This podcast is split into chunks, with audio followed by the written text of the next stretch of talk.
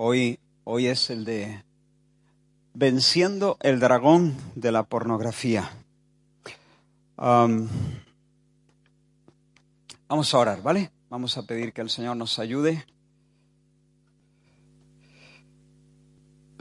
Señor, gracias porque tú nos permites estar delante de ti, considerar estas cosas. Lo que te pedimos es que tú nos des tu mirada para que podamos entender esto desde tu perspectiva. Paseate en medio de nosotros, habla a nuestro corazón. Ayúdanos, Señor, a comprender. Ayúdame a mí a hablar como debo hacerlo. Señor, y haz milagros en esta tarde. Haz milagros. Haz milagros, Señor, en esta tarde. Convócanos, Señor. Enséñanos quién eres. En el nombre de Jesús. Amén. Amén. Muy bien. La pornografía es un monstruo. Es una de las industrias que más dinero mueve actualmente, una de las tres, cuatro, cinco industrias que más dinero mueve a nivel del tráfico de armas, del tráfico de drogas. Según he leído, más del 20% del contenido total de Internet es de carácter pornográfico. Antes de la pandemia, Google informó que una de cada tres búsquedas era por asuntos de pornografía, estaba relacionada con la pornografía. Hoy por hoy, la primera exposición de los jóvenes a la pornografía es entre los 11 y los 12 años. Y hoy por hoy, 7 de cada 10 jóvenes consumen con frecuencia pornografía. Siete de cada diez. Eso hace que pese sobre nosotros, en mi corazón y en el corazón de, de, de muchos, una carga importante por vosotros. ¿Qué me mueve a estar de pie? ¿Qué me mueve a hablaros? El deseo sincero de que seáis felices en el área sexual.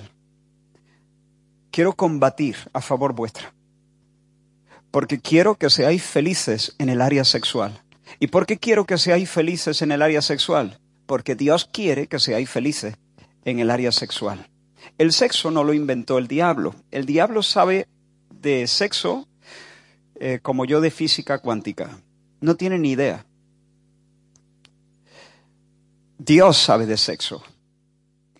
Sexo bueno, sexo puro. Y Dios quiere hacerte feliz Escucha esto. Dios quiere que seas profundamente feliz en el área sexual.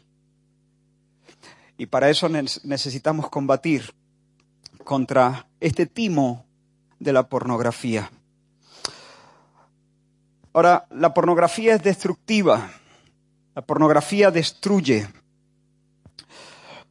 Y podríamos dar muchas razones por qué la, pornografía tiene un potencial enorme para arruinarte la vida. Pero quiero concentrarme en cinco argumentos eh, para mí muy potentes. El primero es que la pornografía menosprecia, se lee la letra desde el final, yo creo que tiene poca luz, ¿no? Bueno, la, la pornografía menosprecia a las personas, desprecia a las personas. ¿Qué es despreciar? Es les quita el precio, ¿no? Las rebaja. Mira esta, esta frase, eh, perdón, esta se, ha colado ahí, no sé por qué. Esta frase de, este hombre es Martin Dabney, un político británico que fue miembro del Parlamento Europeo y editor durante siete años de una revista que mostraba contenido no exactamente pornográfico, pero sí mujeres desnudas para el consumo de hombres lascivos. Durante siete años él se encargó de dirigir esta revista. Sin embargo, el 8 de junio de 2012 fue padre. Tuvo un hijo. Y dice, empecé a ver a las mujeres de mi revista no como objetos sexuales, sino como las hijas de alguien. Y se me encogía el corazón. Mirad, el primer argumento es este. La industria pornográfica convierte a las personas en mercancía. las cosifica. ¿Qué es eso? Las convierte en una cosa, las cosifica. Dejan de ser alguien, comienzan a ser solo algo, carne sin nombre en una pantalla, hombres y mujeres desarraigados de su contexto, sin padres, sin madres, sin nombres, vendidos como un producto para ser devorados por miradas lujuriosas, objetos de dominación. Pero hay más, hay más. En el centro de la ciudad de Córdoba, en la Plaza de las Tendillas, los que sois de Córdoba reconoceréis a esta figura con, bueno, no, os digo lo que, lo que son esas manchitas blancas. Esta es una estatua ecuestre de Gonzalo Fernández de Córdoba, apodado el Gran Capitán, exacto, el Gran Capitán. Ahora, la figura de bronce en realidad no es el verdadero Gonzalo Fernández. Sin embargo, aunque no es el verdadero, fue erigida allí la Plaza de las Tendillas para exhibir algo del rango, algo del carácter de este personaje que murió ya hace más de 500 años. Le señala le recuerda, le conmemora. Y esa es la función de la imagen. La función de la imagen es apuntar más allá de ella misma y honrar la memoria de un cordobés de carne y hueso que vivió hace mucho tiempo llamado Gonzalo Fernández. Pues bien, en uno de los textos fundacionales de la Biblia se nos dice que creó Dios al hombre a su imagen, imagen a imagen de Dios lo creó, varón y hembra los creó. Ahora, ser imagen de Dios es lo más básico, lo más importante, lo más fundamental que se puede decir acerca de un ser humano. La imagen de Dios no es algo que el hombre tiene, es algo que el hombre y la mujer es. Imagen de Dios no es algo que yo tengo, que yo llevo, que yo incorporo como si fuese una mochila. Imagen de Dios es algo que soy, que define mi propia identidad. El hombre no es un accidente, no es un animal más desarrollado, no es un saco de células, no es materia sin propósito destinada a ser desperdicio. El hombre y la mujer es una réplica. ¿Por qué crees que, entre otras cosas, Dios no aprueba los ídolos? Dios protesta contra los ídolos, pero entre, entre otras cosas, porque los ídolos mienten, mienten acerca de Él. Dice, no te harán ninguna imagen de mí. No te harán ninguna imagen ni semejanza de lo que está arriba en el cielo, es decir, de mí. No hagas imágenes de mí. ¿Por qué? Porque son mentirosas, mienten. Tienen boca, pero no hablan. Tienen ojos, pero no ven. Tienen manos, pero no palpan. No tienen aliento en sus narices. ¿Entiendes? Son imágenes muertas. Y Dios no es un Dios muerto. Le representan mal, mienten. Pero, pero además, porque ya Dios ha puesto una imagen suya en la tierra. ¿Quién es? El hombre y la mujer. El hombre es imagen de Dios. Y el hombre es una imagen que no miente en un sentido. Claro, estamos hablando de Adán y Eva. Luego el pecado ha distorsionado la imagen. Pero el hombre y la mujer es una réplica viviente, animada, visible, hablante. Nosotros sí podemos hablar, tenemos ojos y vemos, tenemos narices y olemos, manos y palpamos. El hombre y la mujer existen para mostrar a Dios y para representar a Dios. Pero la pornografía, como he dicho antes, cosifica a las personas, las reduce a meros objetos sexuales simples juguetes, juguetes. Por lo tanto, lo primero que quiero decir, la pornografía hace violencia a la imagen de Dios en las personas. Esos hombres o esas mujeres en las pantallas son personas creadas para portar la imagen de Dios. Y la pornografía hace violencia atenta contra la dignidad que el cielo les ha asignado.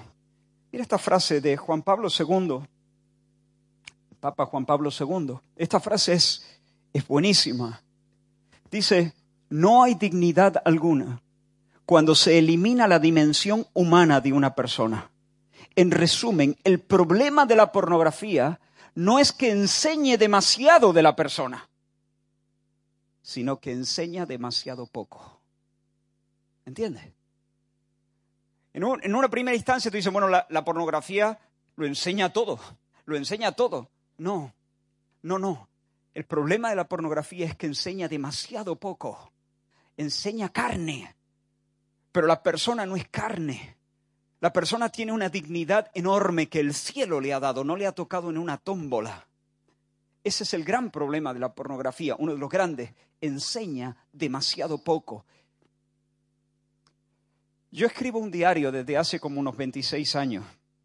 Ese diario contiene sentires, reflexiones, suspiros míos muy íntimos, oraciones. Si tú tuvieras la brillante idea, ahora creo que voy cerca ya, de, creo que estoy escribiendo ahora el, diario 69. Son cuadernillos de estos de, ¿cómo se llama? El alambrito ese, ¿no? Si tú tomas la, pila de, de, diarios que llevo, ¿no? Que son diarios devocionales, y se te ocurre la brillante idea de encender una candela con ellos, ¿cómo crees que yo me sentiría? Yo me voy a sentir menospreciado, me voy a sentir indignado, me voy a sentir incluso provocado por ti. Porque yo no compré esos cuadernos para que fueran pasto de las llamas. Hay mucho de mí en ese diario. Bueno, pues Dios ha puesto mucho más de Él en una sola persona que yo de mí en todos esos diarios. ¿Qué pensarías si yo me limpio los mocos con una foto de tu madre?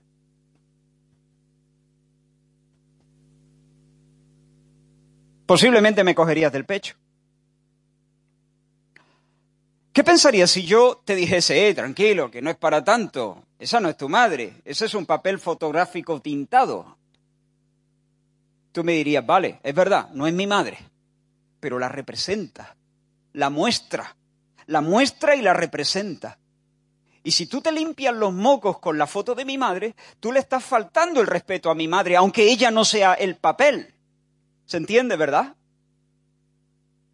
Vale, las personas no son Dios. ¿Estamos de acuerdo? Pero le muestran, le representan. Y si tú cosificas a una persona, si tú la conviertes en un objeto, si tú la miras como un juguete, como mercancía para consumo, es como si te limpiaras los mocos con una foto de Dios.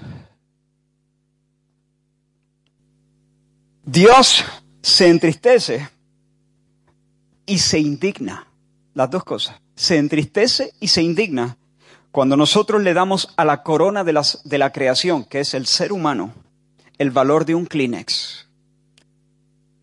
Consumir pornografía es tratar así a las personas. Darles el valor de un Kleenex que se usa y se tira. Y quiero decir, no puedo dar detalles, este mundo es demasiado oscuro. Tal vez alguno de vosotros lo haya comprobado ya, pero tal vez alguno no.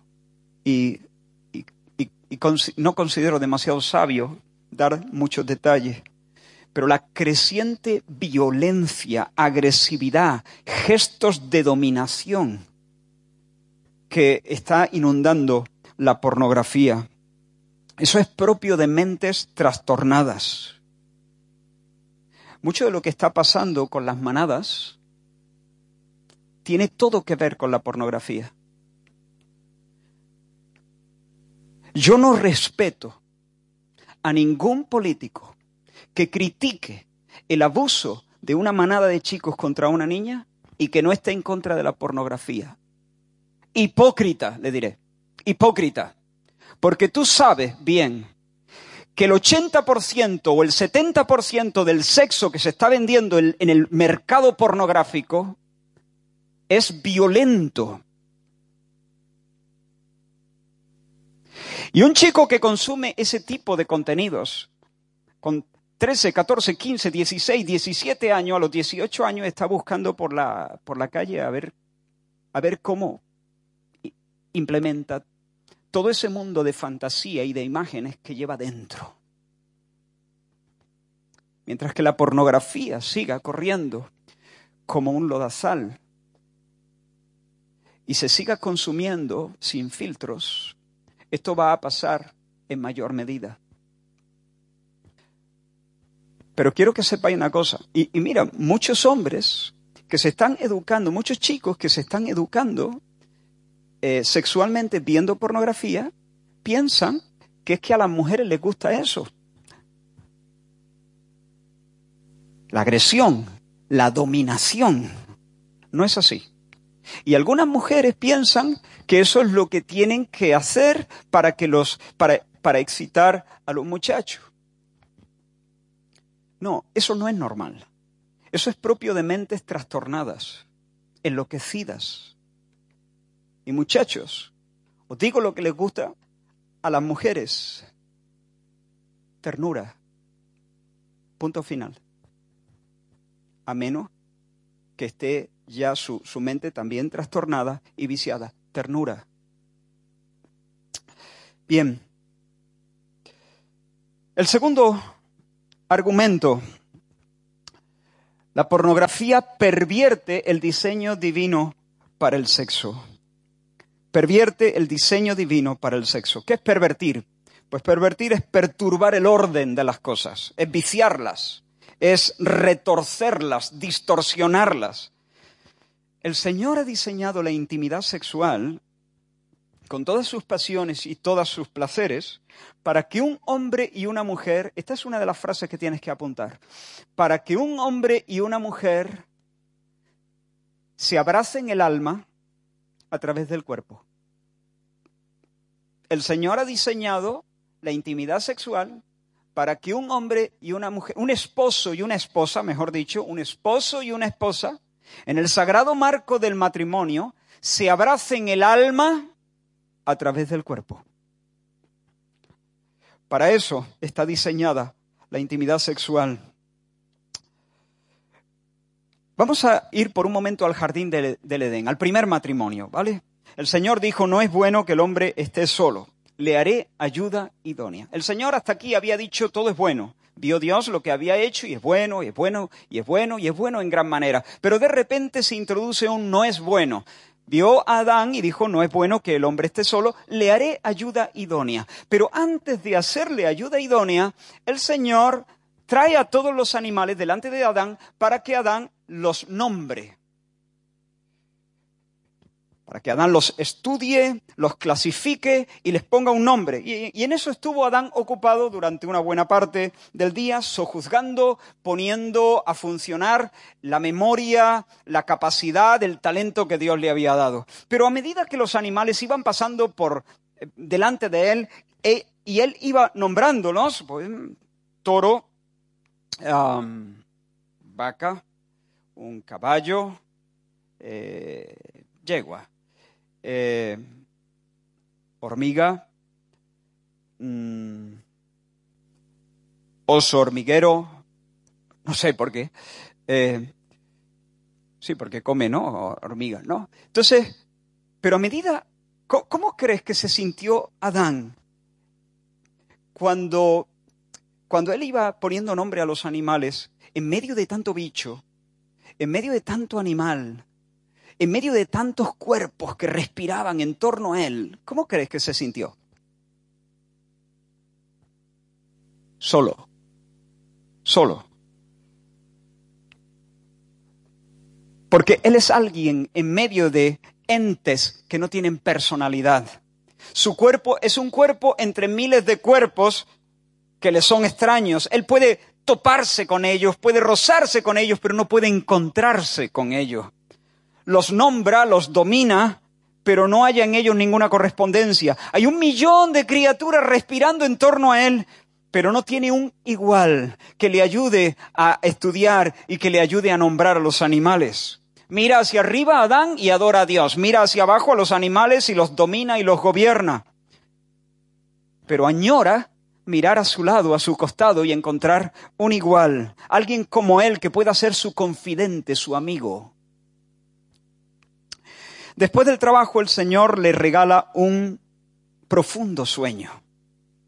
Y dice la escritura que tomó Dios una de sus costillas y de la costilla que el Señor tomó, formó una mujer y la trajo al hombre. Este es el momentazo. Este es, este es eh, Adán acaba de dormir su último sueño como soltero. El padrino celestial conduce hasta él a la novia, ¿no? Imagino a los ángeles vestidos con su corbata, con su frac, ¿no? Eh, como los invitados a la primera boda. No es verdad, ¿eh? eso es solo imaginaciones mías. Los ángeles no tienen cuerpo. Son espíritus que ministran. Pero los imagino, ¿no? Pendientes de lo que va a pasar, guardando silencio para no perderse un detalle. Y de repente Adán despierta y ve que algo a la distancia se mueve.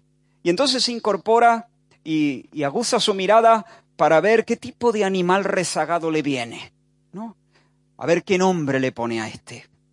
Pero cuando le ve la cara, cuando le ve los ojos, se da cuenta que en su mirada hay hálito divino.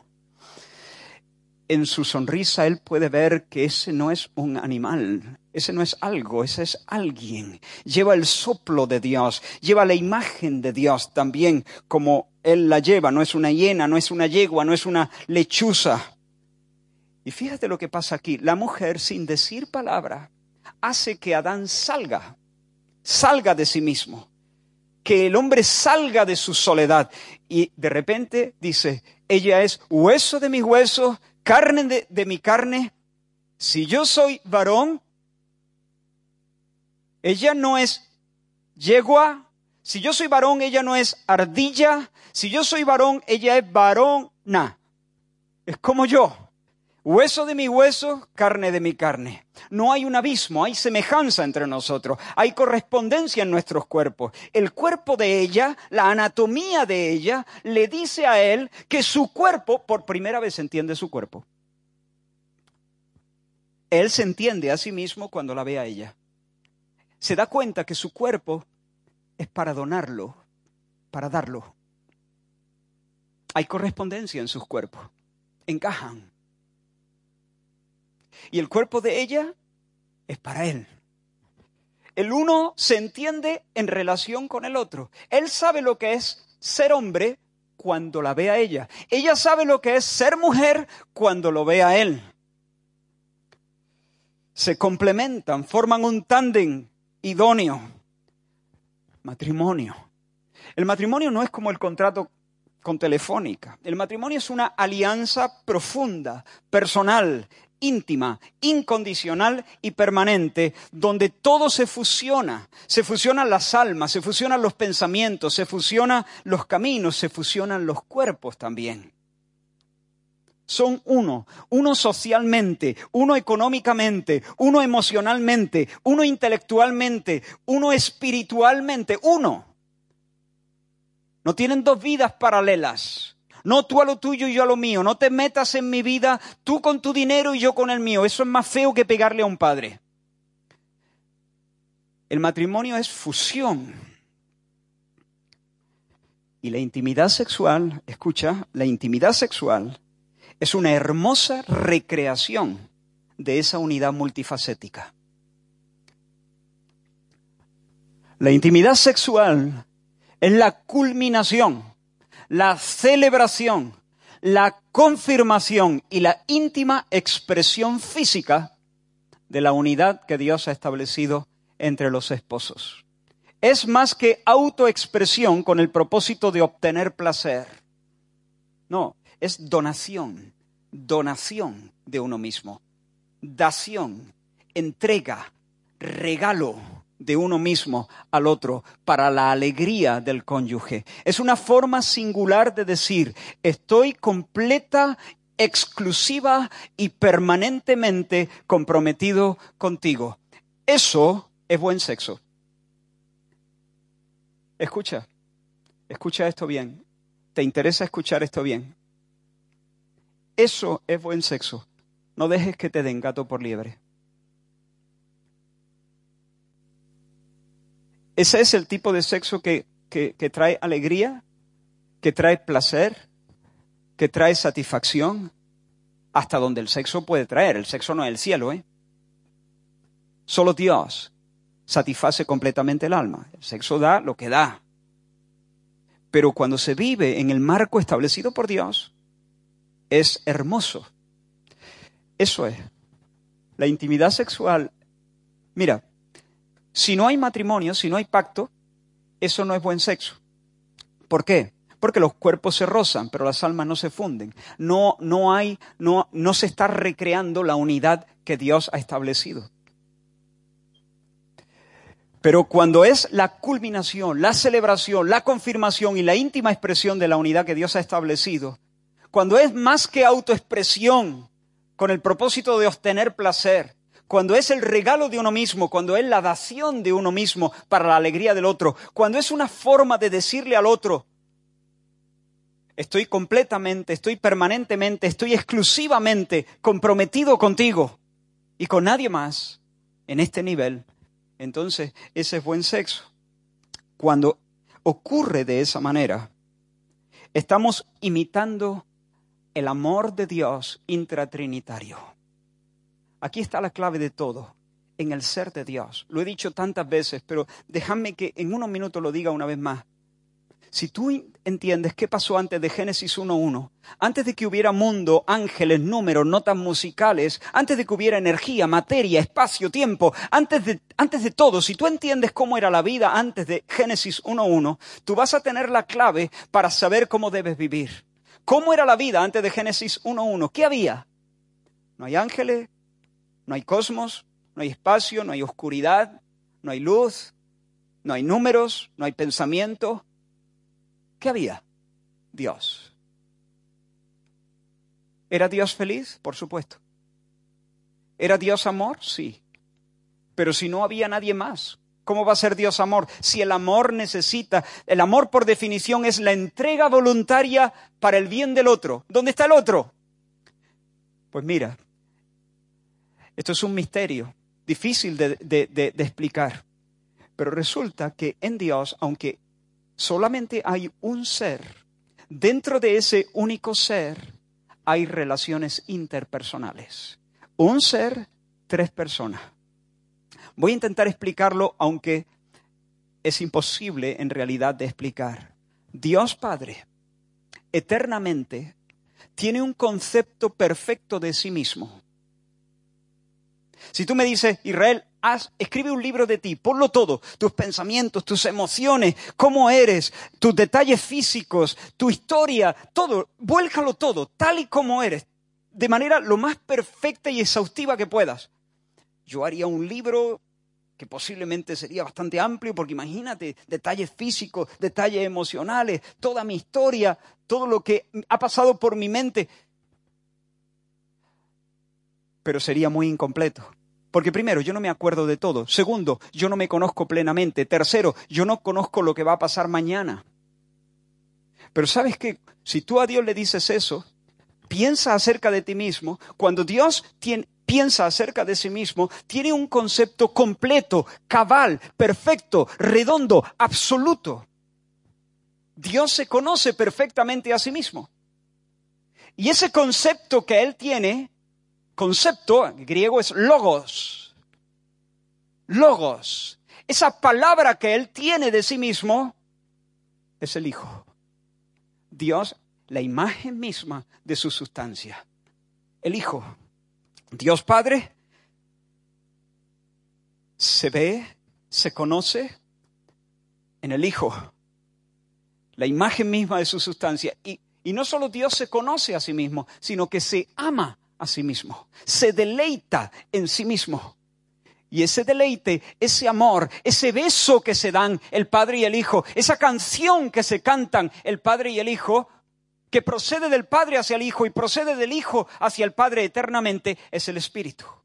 Así que todavía no hemos salido de Dios. Todavía estamos dentro de un solo ser, un solo ser. Pero en ese único ser hay relaciones interpersonales, hay una pluralidad de personas. ¿Y cómo viven? Se aman, se entregan. El Padre está en el Hijo y por el Hijo. El, Hijo está en el Padre y por el Padre. El Espíritu está fluyendo del Padre al Hijo y del Hijo al, al, Padre. Es una coreografía preciosa, es una danza de amor, es un banquete divino. Dios es amor. Eternamente, desde la eternidad hasta la eternidad. Esa es la clave para entender de qué va la vida. La vida, ¿por qué Dios nos creó? ¿Para qué Dios nos creó? Para amar, para, para participar en ese banquete. Cuando el sexo se, se vive desconectado de eso, el sexo se corrompe. Pero cuando el sexo es una, cuando, cuando un matrimonio se entrega en el contexto de un pacto, se dan para la alegría del otro, empiezan, agarran el paso de la danza divina, cuando imitan al Dios Trino en el amor, en el acto del amor, entonces sí podríamos hablar de amar o hacer el amor. Manifestar, expresar físicamente el amor. Y eso es buen sexo. Sexo santo. Ahora, pero en la pantalla solo hay imágenes. En la pantalla el sexo nunca es la celebración y el clímax de una relación, porque no hay relación. En la pantalla solamente hay gratificación egoísta para, para satisfacer nuestras propias fantasías. Se trata de un mundo ficticio en el que no tengo que darme, no tengo que donarme, solamente demando, dame, dame, dame, dame.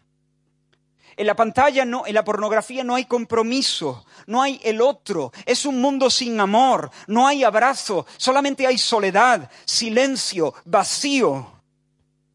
Y no hay nada que nos haga más desgraciados que vivir plegados sobre nosotros mismos. Esta es la expresión del pecado. Alguien definió el pecado, esto es latín, alguien definió el pecado con esta expresión que creo que es muy correcta. El pecado es incurvatus in se, plegarse sobre uno mismo, encorvarse sobre uno mismo, vivir para mí. Yo, me, mí, soy el centro del universo. ¿Tú quieres ser un desgraciado de los buenos? Esta es la receta infalible para para arruinar tu vida, para darle un tiro a la cabeza a las posibilidades de dicha y de gozo.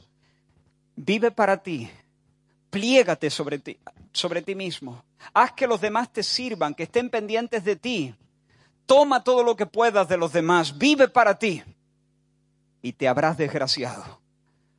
Porque hemos sido concebidos desde la fiesta del amor de la Trinidad y para el amor. Hemos sido concebidos desde la alegría, para la alegría, mientras dancemos en esa danza de amor. ¿Hasta aquí? ¿Se está entendiendo?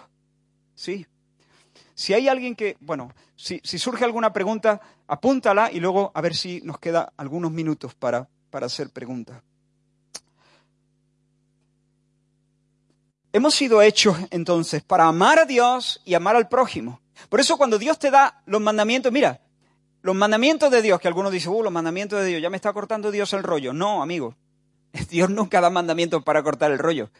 Dios da mandamientos para precisamente salvarte, para que seas feliz. Mira el mandamiento, mira, la ley de Dios se resume en dos mandamientos. Ama a Dios, ¿y cuál es el segundo? Ama al prójimo. Podemos resumirlo en uno. ¿Cuál sería? Ama. Ama decirle al ser humano ama es decirle al águila vuela, es decirle al fuego quema, es decirle al delfín nada. Cuando Dios nos da mandamientos, Él lo que nos está es invitando a la alegría. Hemos sido hechos para el amor. Sin embargo, en la pornografía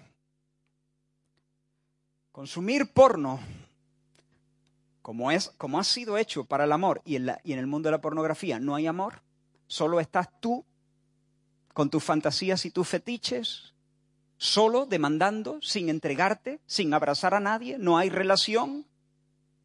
Como solo estás tú, en el mundo de la pornografía, lo que hay es frustración. Después de consumir porno, te vas a sentir generalmente, después del subidón, como una porquería.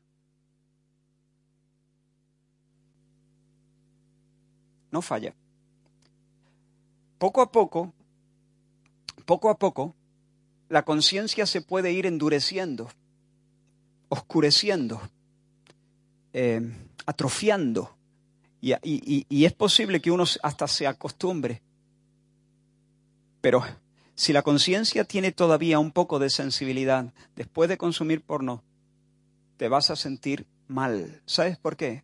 Porque tú has sido hecho para amar, no para ser un caníbal de imágenes en una pantalla. La tercera, bueno, esto es simplemente decir que la pornografía entonces nos aísla, nos va a desconectar por eso he puesto ahí ese en una isla solito, ¿no? El que consume pornografía poco a poco se desconecta, se aísla, mutila su capacidad para amar a otras personas. La, pornografía te va a, dañar emocionalmente y, y escucha, nunca te va a satisfacer. Porque lo que tu alma ansía es conexión, conexión real. Lo que tu alma quiere de verdad es encuentro, encuentro, abrazo. No algo ficticio, sino algo real, auténtico, donde los corazones vibren juntos. ¿Entiendes? La tercera, la pornografía esclaviza y corrompe. Mira, cuanto más se consume, más se tolera.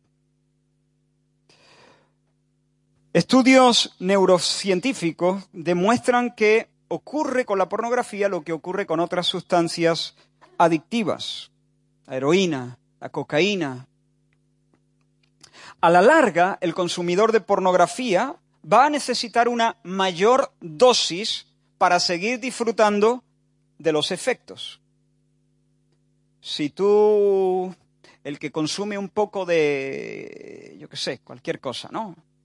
El que se toma una Coca-Cola o un cafelito y no está acostumbrado para estudiar una noche, esa noche está como una moto. Pero con el tiempo, cada vez el café, la cafeína, la, la vas tolerando más. Y ahora necesitas tomarte dos. Y luego necesitarás tomarte tres. Y llegará un momento en que a lo mejor el café ya no te sirve, tienes que meterte un Red Bull un par de Red Bull para pasar la noche eh, estudiando. Y te vas haciendo tolerante a eso. La sensación de placer está relacionada con la segregación en el cerebro de, la dopamina. Pero cuando se, se consume pornografía, el cerebro se va acostumbrando a grandes dosis de dopamina y se vuelve tolerante, como digo. Y entonces los mismos estímulos que antes te hacían tener un subidón, un pico de placer, ahora no te producen eso. Y por eso las personas tienden a buscar no dos cafés, sino contenido más extravagante, contenido más fuerte, estímulos más extremos para alcanzar el mismo pico, la misma cota de placer. ¿Se entiende? Sin embargo, los que han investigado esto dicen que hay un momento en que uno alcanza un techo. Es decir, que a pesar de que le metas mucha intensidad a los estímulos y puedas ver algo insólito, muy extravagante, mucho más fuerte que lo anterior, llega ya un, techo donde, donde nunca ya vas a alcanzar las mismas cotas que antes alcanzaba. Vas a seguir necesitando consumir pornografía, y te producirá algo, pero nunca los picos de estímulo que antes se alcanzaban. Así pues, la pornografía es adictiva, como el azúcar, como la cocaína, como la heroína. Algunos la llaman la heroína del siglo XXI. Y por ser adictiva es un portal hacia prácticas cada vez más degradantes. Porque como he dicho, a medida que se consume contenido pornográfico,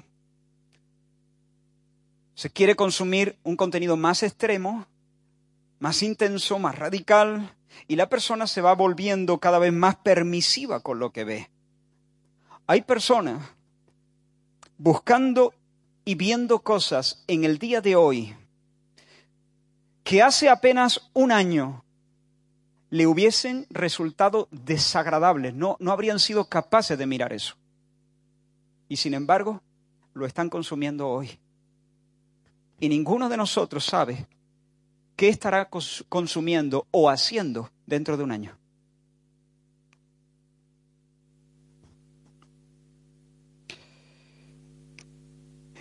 Este es el camino por el que muchos chicos y chicas están llegando incluso a abusar de sus propios hermanos, de familiares. Están practicando cosas terribles. Están practicando el sexting. ¿Habéis escuchado de esto? El envío por móviles de imágenes de contenido erótico, imágenes personales, fotos, vídeos.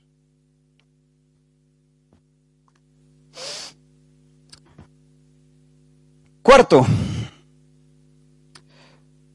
el cuarto argumento, la pornografía destruye, arruina, porque boicotea el matrimonio. Boicotea el matrimonio. Sabotea la relación conyugal. ¿Por qué? Porque castra visualmente a los cónyuges, especialmente a los varones. Los castra. Hay quienes se convencen a sí mismos de que cuando se casen, yo no, es que yo tengo muchas pasiones a flor de piel y no puedo contenerme, pero cuando me case y tenga una vida con mi esposa o con mi esposo sexualmente activa, normal, como un matrimonio cualquiera, entonces ya no sentiré deseos de consumir pornografía. Se equivocan. Hay muchos matrimonios que tienen una vida normal en el plano sexual, donde uno de los cónyuges, o incluso los dos, están atados, encadenados al consumo de pornografía.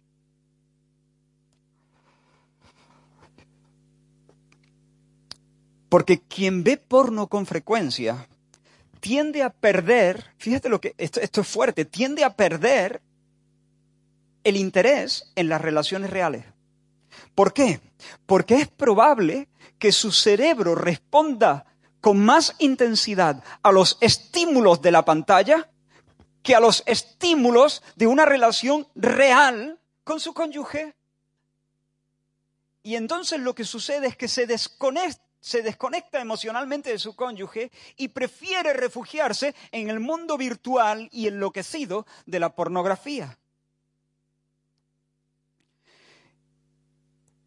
Claro, por otra parte, daña la, la, intimidad y daña la confianza, destruye la confianza entre los cónyuges. Jesús dijo Oísteis que fue dicho, no cometerás adulterio, pero yo os digo que cualquiera que mira a una mujer para codiciarla, o a un hombre, ya adulteró con ella en su corazón. Es decir, la inmoralidad en la mente no, es que yo no la he tocado, ya, pero con tu mente sí. Y si lo has hecho con tu mente, entonces delante del Señor tú has pecado. En realidad, quien visita lugares pornográficos está cometiendo adulterio contra su contra su esposo o contra su esposa. Pero incluso afecta a los matrimonios futuros. Yo supongo que la mayoría de vosotros os queréis casar. Y supongo que el Señor a la mayoría de vosotros os regalará el tener una familia, un esposo, una esposa.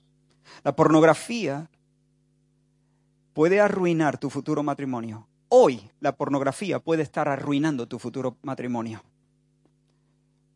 porque te está llenando la mente de memoria sucia, memoria sucia. Una imagen pornográfica tarda dos segundos en entrar y 20 años en salir.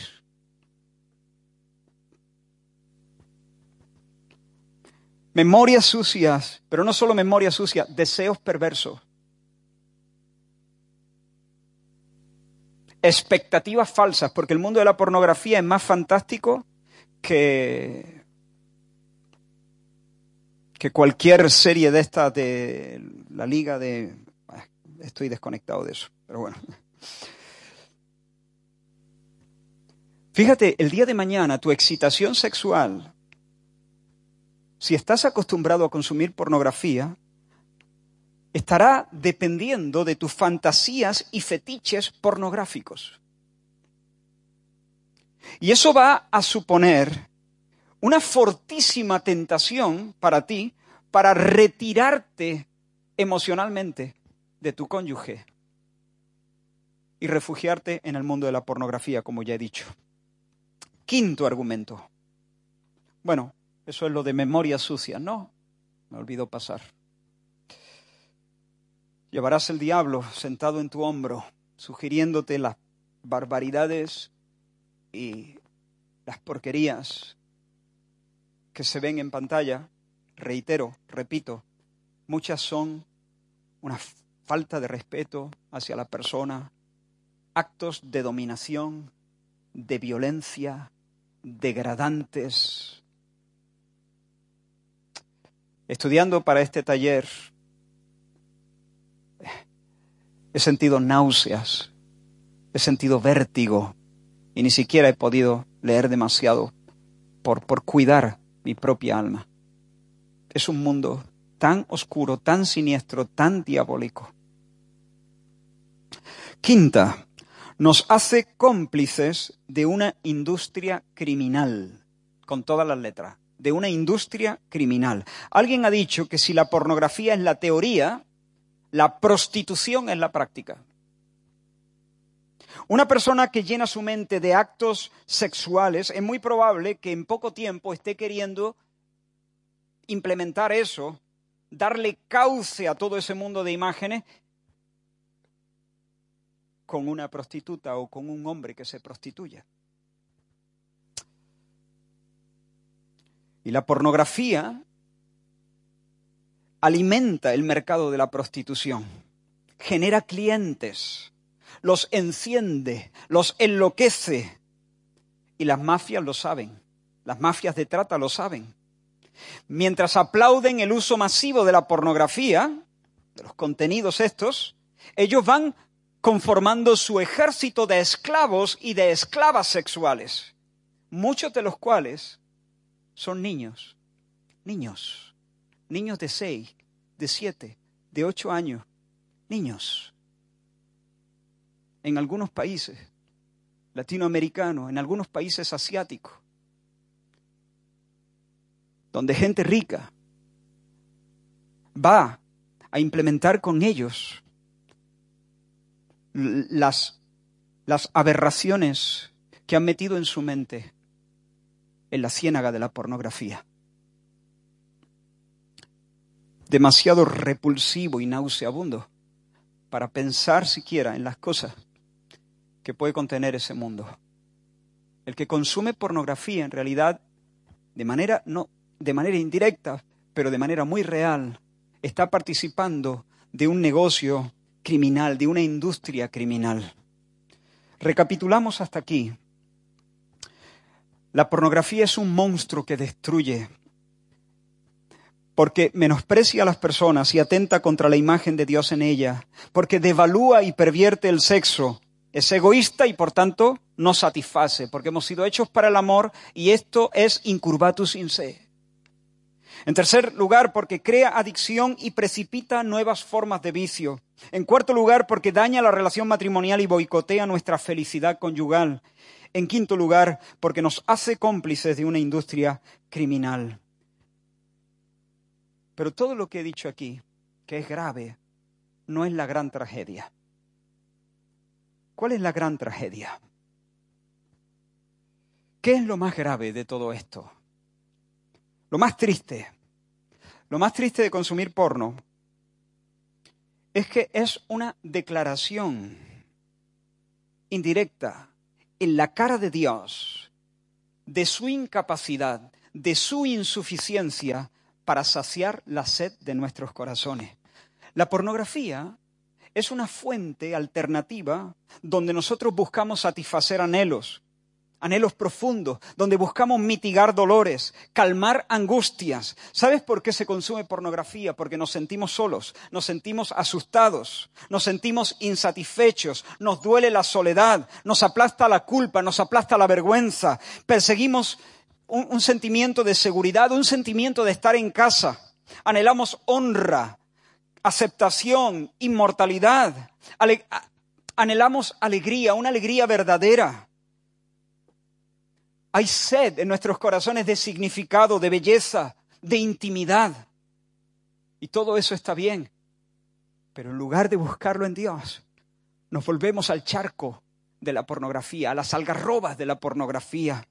La pornografía viene a ser un escape, una especie de refugio, una cisterna rota, un refugio donde pasar la noche a salvo de nuestros fantasmas. ¿Tú sabes qué, buscamos en la pornografía? la alegría. Buscamos el bienestar. Buscamos la felicidad. La Biblia tiene una palabra en el hebreo, shalom. Shalom. El bienestar, la dicha, la vida abundante, la paz. Pero no paz como ausencia de guerra, sino paz de orden. Requiescan impaque, lo que decíamos ayer, ¿no? Ese, esa condición ideal para la vida, donde la vida florece, eso es lo que estamos buscando. Eso es lo que buscamos. Nuestra alma busca el shalom.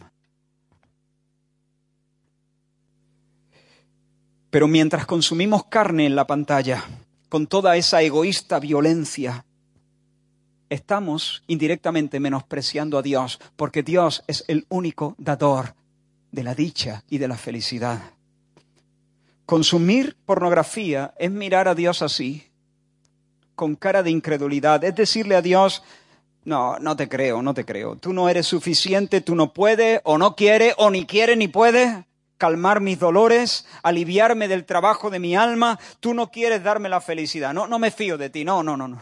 Tú no puedes. Eso, es lo más grave de la pornografía. Ir a esa fuente. Mira, eh, eh, Jonás dijo, los que buscan vanidades ilusorias, tu misericordia abandonan. Imagínate a Dios. Dios está aquí, él es un manantial de agua viva. Aquí está la misericordia, aquí está la abundancia. Pero ahora yo me voy a buscar vanidades ilusorias, a buscar otra cosa. Lo que hago es esto. Le doy la espalda a Dios. Y en este gesto estoy menospreciando a Dios. Estoy diciendo, no, no creo que tú tengas el interés, el deseo o el poder de hacerme verdaderamente feliz. Incredulidad. Esa es la tragedia, incredulidad e idolatría. Porque con este gesto, incredulidad. Pero cuando me voy a otra fuente, eso se llama idolatría. Incredulidad es decir al Señor, no confío en que tú me lo puedas dar. Idolatría es cuando digo, aquel me lo dará. Y convierto a aquel en mi Dios. Pongo mis esperanzas en Él. Cuando entro a consumir pornografía, se produce un rechazo de Dios, incredulidad. Se produce un abrazo al amante de la pornografía, idolatría. Dos males ha hecho mi pueblo, dice Dios por medio del profeta Jeremías. Dos males. Uno, me dejaron a mí. Dos, cavaron para sí cisternas rotas que no retienen el agua. Me dejaron a mí que soy una fuente de agua viva y se cavaron cantimploras rotas, fuentes, pozos que no retienen el agua.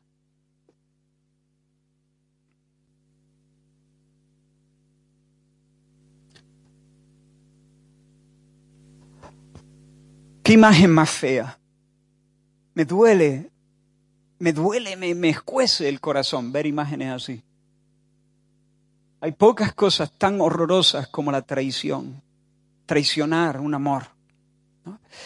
Conozco una, conocí, ya está con el Señor, una señora que tuvo que soportar que su marido no solamente tenía una amante abiertamente, es que la metía en su casa. La metía en su casa. Con su esposa. El Señor hizo milagros en esta, en esta hermana, tremendos, tremendos, al punto que no solamente pudo perdonar a su esposo, sino al punto que incluso pudo bendecir. No me preguntéis cómo solo, solo es posible con, con la manifestación de la gracia y del poder del Señor. Pero ¿cómo se habrá sentido ella cuando su esposo no solamente estaba dándole sus caricias y sus besos a su amante, sino que la metió en su casa para comer en la mesa, para dormir en las camas. ¿Cómo se sentiría ella? Vejada, despreciada, escupida, atropellada, violentada. Pregunta, ¿cómo se siente Dios cuando tú metes a tu amante pornografía en la casa?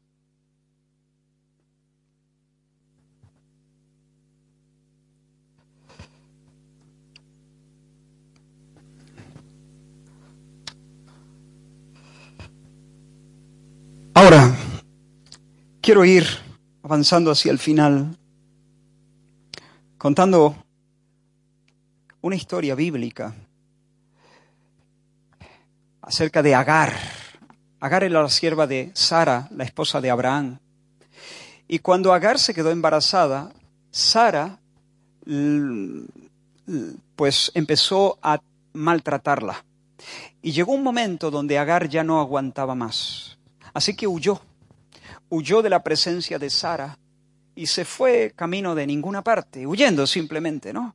Y entonces el ángel del Señor se le apareció y le dijo, ¿de dónde vienes? ¿A dónde vas? Estoy huyendo de mi señora. Y entonces Dios, el Señor Jesús, el ángel del Señor, en este caso era Jesús mismo, preencarnado, le dice, no, no, vuélvete a tu señora y ponte sumisa a ella no huyas. Vuelve a la casa y sujétate a tu señora, porque yo estoy contigo. Tú estás embarazada y tú vas a tener un niño y ese niño va a ser fuerte, un hombre fiero, y será el primero entre sus hermanos, eh, será, será, vivirá delante de sus hermanos, y le pondrás por, por nombre Ismael. Y entonces Agar, sintiéndose fortalecida y confortada por la palabra del Señor, dijo, He aquí he visto al que me ve. Y entonces había allí un pozo y le puso el nombre al pozo. Este fue el nombre que le puso, el viviente que me ve. El viviente que me ve. Quiero que piense el Roy, el Roy, en, en hebreo, ¿no? El viviente que me ve. Piensa un momento en este nombre. Dios es el viviente. Eso significa que Él tiene vida en sí mismo. Tú no tienes vida en ti mismo. Si te quitan el aire ahora, en dos minutitos está frito, cadáver. Tú dependes del sol, del aire. Eh, una planta depende también, el fuego tiene que, depende de algo para consumir, depende del oxígeno. Dios no. Dios es autoexistente, Él es el viviente, tiene vida en sí mismo, Él sostiene sin ser sostenido, Él es el ser sin afluente, Él no tiene que recibir nada de fuera para ser quien es eternamente. Él es el viviente, tiene vida en sí mismo, pero mira, escucha, Él no solo es el viviente, Él es el viviente que me ve. Y esto es glorioso. El viviente que se desborda el viviente que me considera, el viviente que condesciende a visitarme, que me visita de hecho, que me convida. Él tiene vida en sí mismo y no necesita de nadie. Pero el que no necesita de nadie se acerca al que necesita y me ve y me convida Dios, me convida, me convida Dios. Más adelante, de nuevo Agar cuando ya su hijo había nacido. Pero luego resulta que Sara, en su vejez, se quedó embarazada de Abraham. Y tuvo un niño y le pusieron por nombre, ¿cómo? ¿Recuerda? Isaac, ¿no? Y un día, Sara se dio cuenta que Ismael, el hijo de Agar, que ya era un chaval, molestaba a su hijo Isaac. Entonces se enfadó y le dijo a Abraham, expulsa a la sierva Agar y a su hijo Ismael. No los quiero en casa, porque está machacando a nuestro hijo. Y Abraham dijo, uff, le pareció durísimo eso, porque ese era también su hijo. ¿no? Pero Dios le dijo Abraham, hazle caso a Sara, porque Isaac será el que te herede, Ismael no. Así que Abraham, obediente al Señor, tomó a Agar, le dio un odre de agua y los despidió. Y Agar se fue con su hijo Ismael, que tendría como 13, 14 años, más o menos, se fue por el desierto. Y la Biblia nos dice que se le acabó el agua del odre. Y no había pozos por allí. Y el chico empezó a desfallecer. Y llegó un momento donde ambos estaban ya por morirse. Ella lo que hizo fue dejar a su hijo sentado o tendido ahí, y ella se retiró lo suficiente para no verlo morir, porque no aguantaba ver cómo se le moría en la cara su propio hijo, desfallecido por la sed. Pero cuando ella se apartó como a la distancia de un tiro de arco, dice la Biblia, o de un tiro de piedra, no recuerdo, lo suficiente como para no ver la escena. Ya está, aquí nos morimos los dos, pero no soporto ver morir a mi hijo. En ese instante el chico lloró, lloró. Y, el viviente de nuevo el viviente de nuevo se acercó y le dijo, ¿qué tiene mujer? ¿Qué tiene? Levántate, toma al chico y dale de beber, porque yo he hecho un pacto, yo ya te dije. Levántalo y dale de beber. Y dice que al momento a Agar, dice, se le abrieron los ojos y vio una fuente de agua. La pregunta es, ¿había una fuente de agua o no había una fuente de agua? En un sentido no. Aquí es un misterio, es un milagro, algo ha hecho Dios ahí. ¿Me explico? Y efectivamente ella se acercó, llenó el, el odre, le dio de beber a su hijo y ambos sobrevivieron. Pero en un sentido sí había agua. Se estaban muriendo de sed en un lugar donde había una fuente. Sí, era una fuente sobrenatural, vale, estamos de acuerdo, una fuente sobrenatural, pero había una fuente. No, no, dice el texto que Dios puso una fuente allí, dice que le abrió los ojos, le abrió los ojos para que viera una fuente de agua. Mucho tiempo después, el Señor se acercó a un pozo. Había una mujer que venía a una hora muy rara para coger agua, ¿no? Una samaritana. Y Jesús le dice, dame de beber. La samaritana le dice, ¿cómo? ¿Cómo siendo judío me pides de beber a mí, que soy mujer samaritana? Cuando los judíos y los samaritanos nos llevamos como el perro y el gato. Y Jesús le dijo, mujer, si tú supieras quién soy, si tú supieras lo que yo soy capaz de darte, si, si tú supieras lo que estoy deseando convidarte, me pedirías y yo te daría. Yo te daría un agua que sería dentro de ti una fuente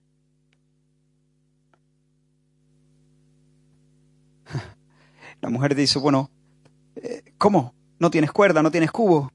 ¿Cómo? Mujer, ve y llama a tu marido. Y dice, yo, yo no tengo marido. Así es. Porque cinco maridos has tenido y el que tienes ahora no es tu marido. Me parece que tú eres profeta. Ahora fíjate, allí en el pozo de Jacob se da el encuentro de dos persona sedienta. Jesús tiene sed de H2O, agua. ¿Y esa mujer tiene sed de qué? Tiene una sed que no se calma, que no se calma. Y ella está intentando saciarla en el amor romántico. Estos son los sextos brazos por los que pasa. Yo no creo que esa mujer hubiese enviudado cinco veces. Muy raro, ¿no? Muy extraño. Posiblemente lo que ha pasado es que ha ido cambiando de hombre en hombre y el que ahora tiene ni siquiera su marido. Está buscando el cielo en los brazos de, un hombre. Tiene sed, una sed que no, que, que no se termina de saciar. Por eso Jesús la mira y le dice, mujer, mujer, si tú supieras quién soy, si tú supieras qué es lo que yo puedo convidarte, tú me pedirías y yo te daría. De repente Jesús está abriéndole los ojos a esa mujer como se los abrió a Agar para que vea una fuente sobrenatural. En el gran día de la fiesta, Jesús nuestro Señor se puso en pie y gritó, dijo a voces, delante de todos, el que tenga sed, venga a mí y beba. Y de su interior correrán ríos de agua viva. Ahora Jesús no dijo estas palabras como el que recita un versículo. Jesús no estaba recitando un versículo. Jesús estaba clamando desde su corazón. Quiero que te imagines a Jesús diciendo estas palabras. ¿Cómo te, ¿Cómo te imaginas a Jesús diciendo estas palabras? Intenta imaginártelo. Jesús sabe que hay gente sedienta, que se están dejando la vida en un montón de cosas, buscando el cielo en el, en el amor romántico o en el dinero como saqueo o en la pornografía como muchos. ¿Cómo Jesús habrá dicho estas palabras? Si alguno tiene sed, que venga, que venga, venid a mí, venid a mí. ¿Cómo te lo dirá Jesús a ti en esta tarde? Tú que estás consumiendo pornografía para calmar ansias, para calmar dolores, para escapar de tus fantasmas, para sentirte conectado, para encontrar alegría. Jesús te dice, no está allí, no es por ahí, no es por ahí, por ahí hay más frustración, por ahí hay más vicio, por ahí hay más soledad, por ahí hay más desconexión, por ahí hay más perversidad, por ahí hay ruina. Venid a mí, ven a mí, ven a mí, ven a mí, ven a mí. Si tú supieras lo que yo soy capaz de convidarte, yo te metería ese pozo dentro, en las entrañas. Y dice, el apóstol Juan.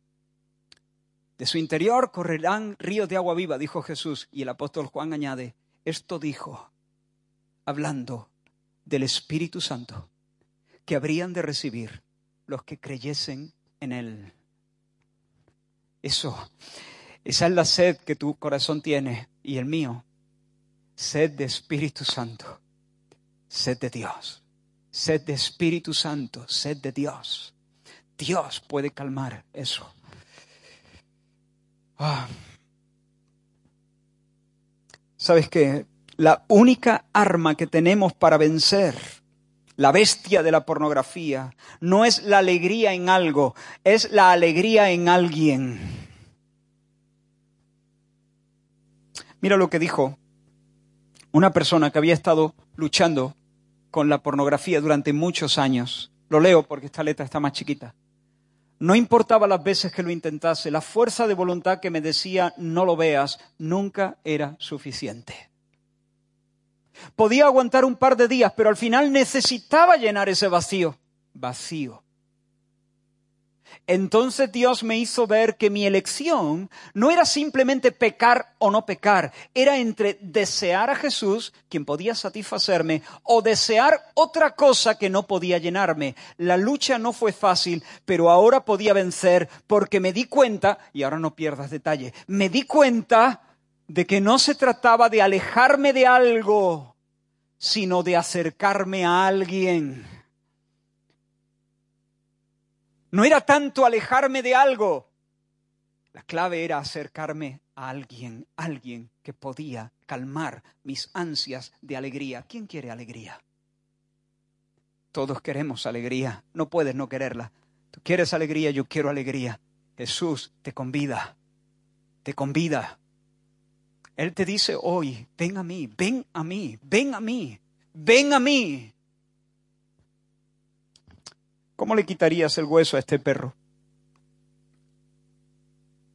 Es un ejemplo que me gusta usar. ¿Cómo se lo quitas? En un sentido es bastante fácil. ¿Ah? Dándole un chuletón. Pues el perro es perro, pero no es tonto.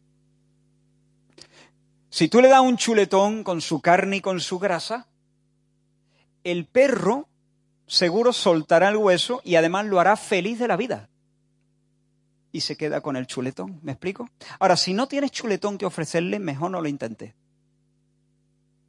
Porque, porque puede salir mal parado.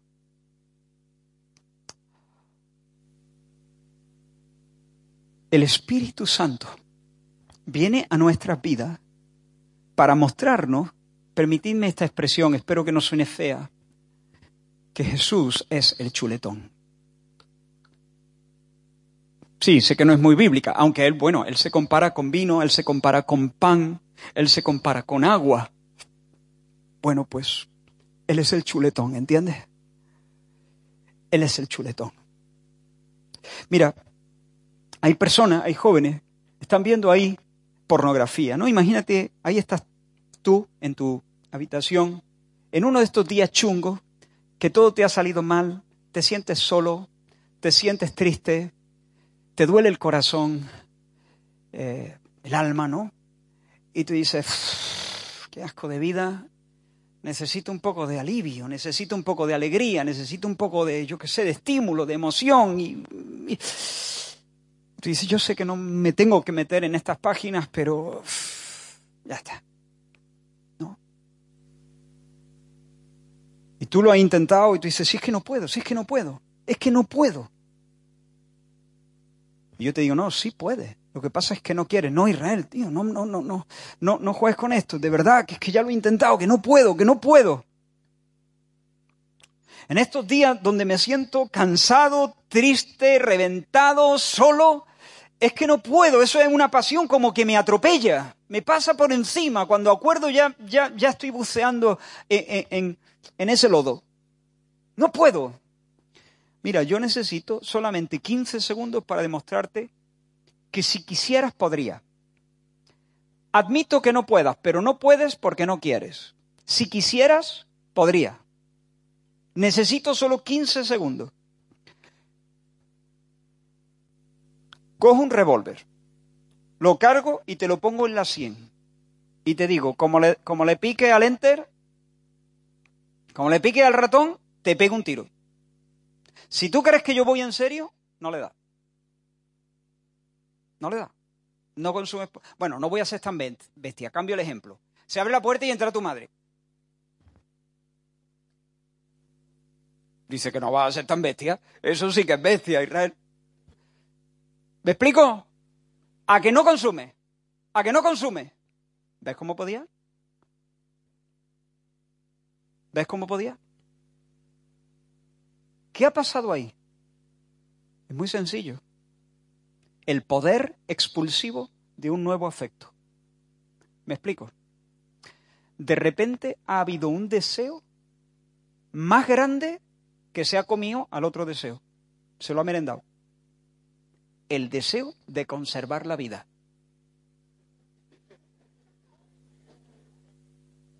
Eso es.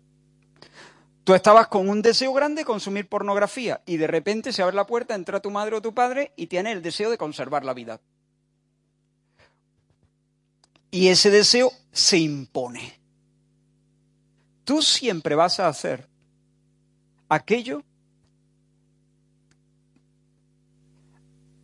aquello que más desea. Siempre. Por eso, la clave de la santidad es el orden de los afectos, el orden de los amores. ¿Vale? ¿Ves cómo podía? ¿Qué pasa con el Señor Jesús? Que cuando de repente el Señor Jesús se muestra precioso, que cuando Él cautiva tu corazón, un nuevo y poderoso afecto se apodera de ti. Y lo que antes era imposible, por primera vez es posible. Si tú, por ejemplo, tienes ojos vagabundos, vas mirando a todas las chicas, ¿no? A todas las chicas, y le vas haciendo una radiografía, y de repente te enamoras, pero te enamoras de verdad, te enamoras con seriedad, te enamoras de verdad, la quieres de verdad, la respetas, la amas, se acabó. Porque aunque puedas sentir en algún momento tentación, tú dices, eh, el amor es tan grande, el amor es puro, el amor es tan noble, que a ti ya no se te ocurra, ocurre estar mirando con ojos vagabundos. ¿Me explico? ¿Qué ha pasado? Un nuevo afecto, un nuevo amor. Eso es lo que tiene que pasar para que nuestros corazones sean libertados de la pornografía. Mientras yo lucho con, contra ese vicio, diciendo no debo, no debo consumir pornografía, no debo consumir pornografía, no debo consumir pornografía, no voy a salir. Porque en el no debo no hay fuerza. No hay fuerza. Yo voy a vencer el vicio de la pornografía cuando yo pueda decir, no necesito consumir pornografía. No necesito. ¿Por qué? Porque ha habido alguien que ha venido para llenarme, para saciarme. Hay un, un, río de agua viva fluyendo en mis entrañas. Me siento vivo, me siento alegre, me siento amado, me siento feliz, me siento dichoso, todavía no estoy en el cielo, tengo días chungos, pero el Señor me satisface, el Señor me satisface. El que bebe del agua que yo le daré, dijo el Señor, nunca más tendrá sed. Eso no significa que si tú un día has experimentado algo del Señor, nunca jamás volverás a estar insatisfecho, no. Lo que significa es que si tú bebes y sigues bebiendo, el que bebe, el que bebe, el que bebe, de repente tu alma tiene, bebe. Y el que bebe no estará insatisfecho. El que bebe de las aguas de la pornografía, sí, volverá a tener sed. El que bebe de las aguas del éxito profesional, volverá a tener sed. El que bebe y vive bebiendo del agua que el Señor da, que es su Espíritu Santo en nosotros, la vida de Dios en el alma nuestra, Dios en nosotros. El que bebe de ese agua, entonces ya no tiene que decir, no debo consumir pornografía. No, no necesito consumir pornografía porque estoy lleno, estoy saciado, estoy feliz, Él cura mis heridas, Él sacia mis anhelos, Él cancela mi soledad. Nuestra victoria es absoluta por medio de Cristo, quien nos amó. Os habéis dado cuenta de las claves, ¿verdad? Yo estaba buscando consuelo, yo estaba buscando sentirme amado. Acudimos a esas cisternas rotas para saciar una sed de nuestro corazón. Pero luego se sintió esclavizado en cadenas. Dice, yo servía a la pornografía. Se sentía como el perro de la pornografía, la mascota de la pornografía. Pero la clave, hemos estado intentando decir lo mismo con otras palabras. Él dice, una noche en el campamento de verano yo sentí que Dios venía sobre mí era amor, dice, era amor. La Biblia dice, el amor de Dios ha sido derramado en nuestros corazones por el Espíritu Santo que nos fue dado. Es Dios por el Espíritu, ríos de agua viva, ríos de agua viva, saciando la sed. Yo estaba buscando alivio, estaba buscando amor. El problema es que lo estaba buscando en una cisterna que no retiene el agua. Pero de repente el Señor viene y en lugar de arrancarle la cabeza, de pisarle la cabeza, en lugar de eso, lo llena y le mete la fuente, se la mete dentro. Es el amor de Dios derramado, Dios mismo por el Espíritu, viniendo a nuestras vidas. Cuando eso sucede, entonces no necesitamos la pornografía. Ya no la necesitamos. La pornografía a partir de ahí no puede em, no puede tener un control, una influencia ineludible. Puede, puede intentar seducirnos, pero ya no tiene gancho, ya no tiene fuerza. ¿Por qué? Si yo, si yo le doy un pan duro a una persona que lleva tres semanas sin comer, ese pan se le va a hacer la boca agua. Pero si yo le doy un pan duro a alguien que acaba de salir del restaurante, y cuando tú tienes el Espíritu de Dios llenando y satisfaciendo la sed de tu alma, tú acabas de salir del restaurante. Tú tienes un banquete continuo. Eso no, no quiere decir que no tengas días chungos, ¿no? Pero tú, tú tienes algo que sacia. Entonces termino el taller. Se me ha ido más tiempo del que quería y agradezco vuestra, vuestra paciencia, pero quiero dar solamente algunos consejos rápidos, rápidos. Pídele hoy al Señor Pídele hoy al Señor, Señor, ayúdame a verte como el viviente que me ve. El Señor te ve ahora mismo. ¿Sabes si tú estás siendo objeto de abusos como Itiel lo estaba haciendo de parte de sus compañeros? Él sabe. Él sabe si te sientes solo. Él sabe si te sientes triste. Él no solo es el viviente, Él es el viviente que te ve, que te conoce y que te convida. Cuando dice que te ve, no es solamente que te vigila. Cuando, cuando, cuando Agar expresó el viviente que me ve, el, el viviente que me convida, que viene a cuidarme, que viene a asistirme. Él es el viviente que te ve. Dile, Señor, dame ojos para verte como el viviente que me ve, para creerte de verdad. Perdona por mi incredulidad, perdona. La incredulidad es muy fea. La incredulidad es decirle a Dios, eres un mentiroso. El que no cree al Señor le hace mentiroso, dice el apóstol Juan. Ese es el pecado más atroz. Dile, perdona mi incredulidad, Señor, y perdona el adulterio espiritual. Perdona por darle la mano a otro, a, otro por detrás del banco. Perdóname por irme con la amante llamada pornografía. Perdóname, Señor. Pero lléname de tu espíritu. Ven a mí, inúndame con tu amor. Lléname de tu vida. Ten misericordia y lléname de tu vida. El, el profeta Isaías dice, hey, a todos los sedientos, creo que lo tengo aquí, Exacto. A ver vosotros que andáis con sed, venid a las aguas. No importa que estéis sin dinero, venid. Pedid trigo sin dinero y comed. Pedid vino y leche sin pagar. ¿Por qué no hay que pagar?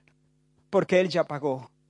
No hay que pagar porque Él ya pagó. Me gusta esta imagen. Es la cruz y de la cruz saliendo el Espíritu. ¿A dónde va el Espíritu? A tus entrañas. La cruz, en la cruz Jesús murió pagando el precio de tus pecados. Y no solamente soportó el castigo que tú merecías, sino compró todas las bendiciones para que tú pudieras ser una persona satisfecha. Y desde allí Él te besa con el Espíritu Santo. Pídele eso al Señor. Cree confiesa, el que esconde su, el que encubre sus pecados no prosperará, pero el que los confiesa y se aparta alcanzará misericordia, dice la Biblia. El Señor quiere que hoy tú le digas toda la verdad, que vengas con la verdad por delante, que reconozca que si has estado metido en este lío, en este, en este fango, Señor, lo confieso, lo reconozco delante de ti, Señor. No lo voy a esconder, no lo voy a racionalizar, no lo voy a justificar, no lo voy a excusar, no voy a mirar para otro lado, voy de cara, te digo la verdad, me he ensuciado en esto. Confiésalo y renuncia, renuncia. Si tienes imágenes en tu móvil, si tienes cosas sucias, cosas feas, renuncia a eso, bórralas inmediatamente. Hoy, que hoy sea un día para dar el tajo. Y luego bebe, desarrolla una relación con el Señor. Dile, Señor, yo creo que tú eres capaz de llenarme y satisfacerme Mejores son tus amores que el vino, mejores son tus amores que cualquier estímulo que yo pueda encontrar en la pornografía. Y luego pelea, pelea, pelea, pelea con sabiduría.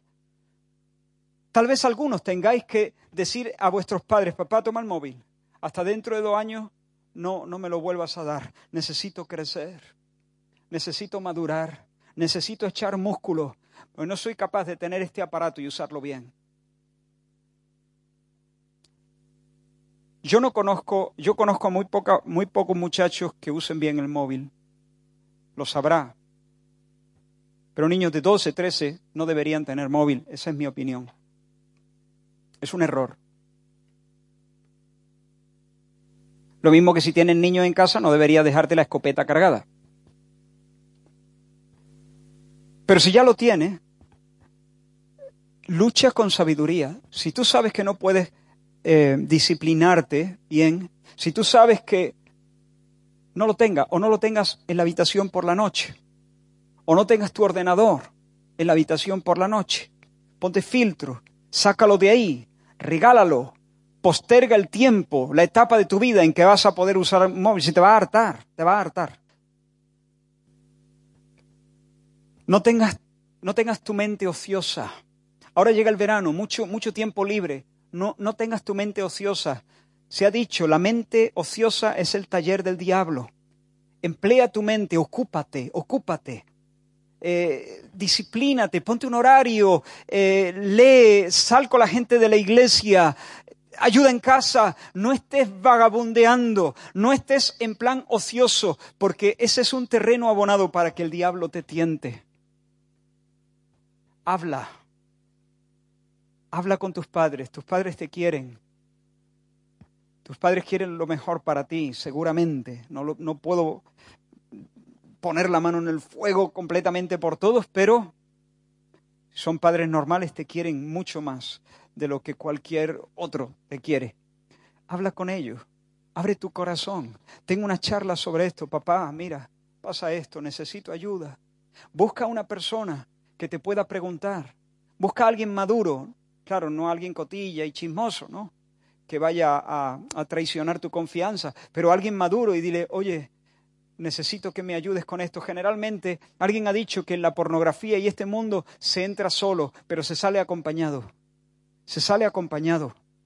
Busca un compañero de oración, una amiga de verdad, que te pueda decir, oye, ¿cómo ha ido esta semana?